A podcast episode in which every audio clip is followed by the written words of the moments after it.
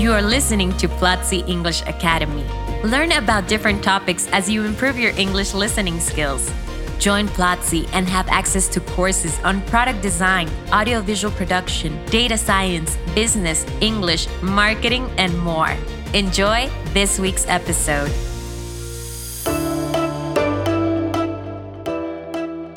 Welcome to Platzi English Academy. I'm Anna, course director at Platzi. Remember to go to platzi.com slash escritura and take this week's free class. Joining us today is Fernanda, the teacher in our basic English writing course. Hi, Fernanda. Nice to have you here. How are you? Hello, Anna. I'm good. Thank you. In this podcast, you will learn about eight different kinds of connectors you can use to link your words or phrases in English. But before we begin, let's review some of our vocabulary we will use in this episode. The first word is category, a type or a group of things having some features that are the same. The second word is classify, to divide things or people into groups according to their type or to say which group or type something or someone belongs to. The next word is conclude, to end a speech, meeting, or piece of writing. Next, we have consequence, a result of a particular action or situation, often one that is bad or not convenient. And finally, exemplify, to be or give a typical example of something. Our trivial question for this episode is What kind of connector does the following sentence have?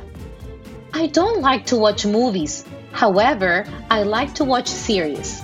Stay tuned to find out the answer. Ed, today we're talking about eight different connectors we can use in English. Could you tell us what a connector is, please? Of course. Connectors are linking words used to connect words or phrases. There are many different connectors in English, and we can classify them into different categories. For example, addition, cause and effect, comparison, conclusion, contrast, emphasis, illustration, time and sequence, and so on. We separate the categories according to their use. Using the right connectors will definitely make your message easier and clear to understand. Great! So let's talk about the first category addition. We use these connectors to add one phrase to another.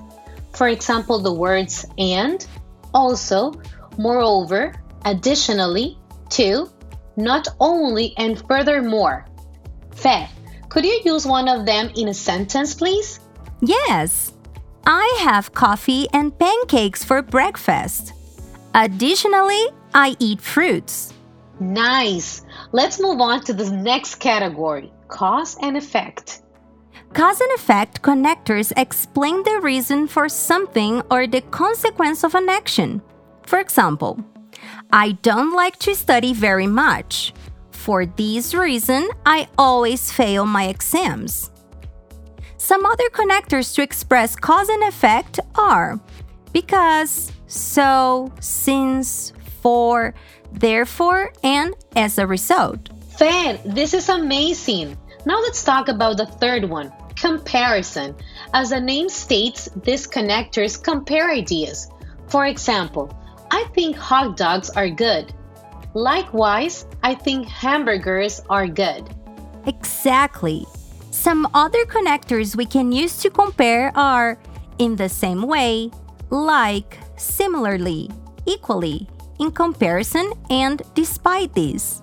The fourth one is conclusion, and we use them to conclude ideas.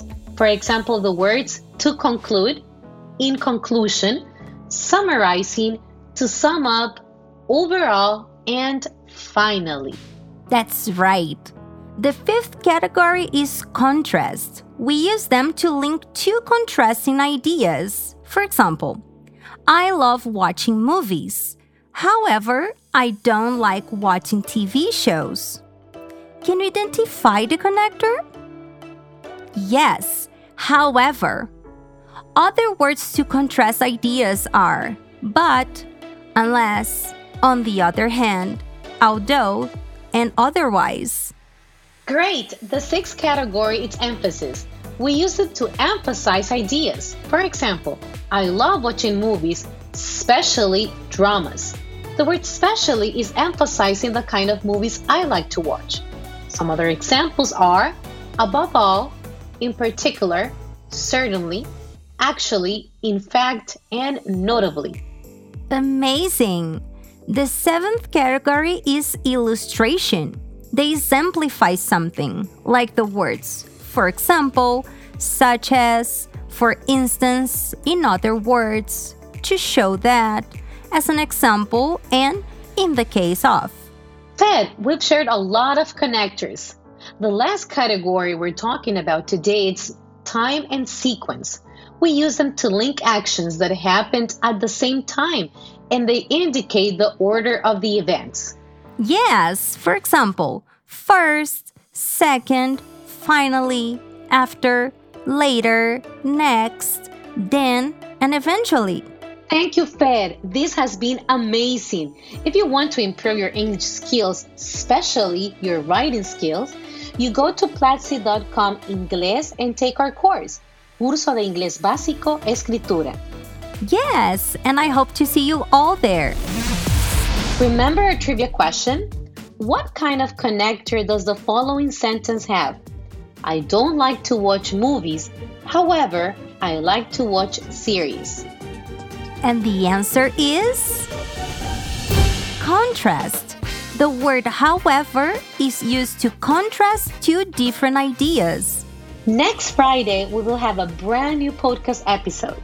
Go to platzi.com slash escritura and watch a free class. It will be available for seven days. Thanks for listening. Till next time. Bye. See you all in the next episode. This was Platzi English Academy. Thanks for listening. Share this podcast if you liked it and let us know which topics you would like for us to discuss in future episodes by going on Twitter and using the hashtag Platzi English.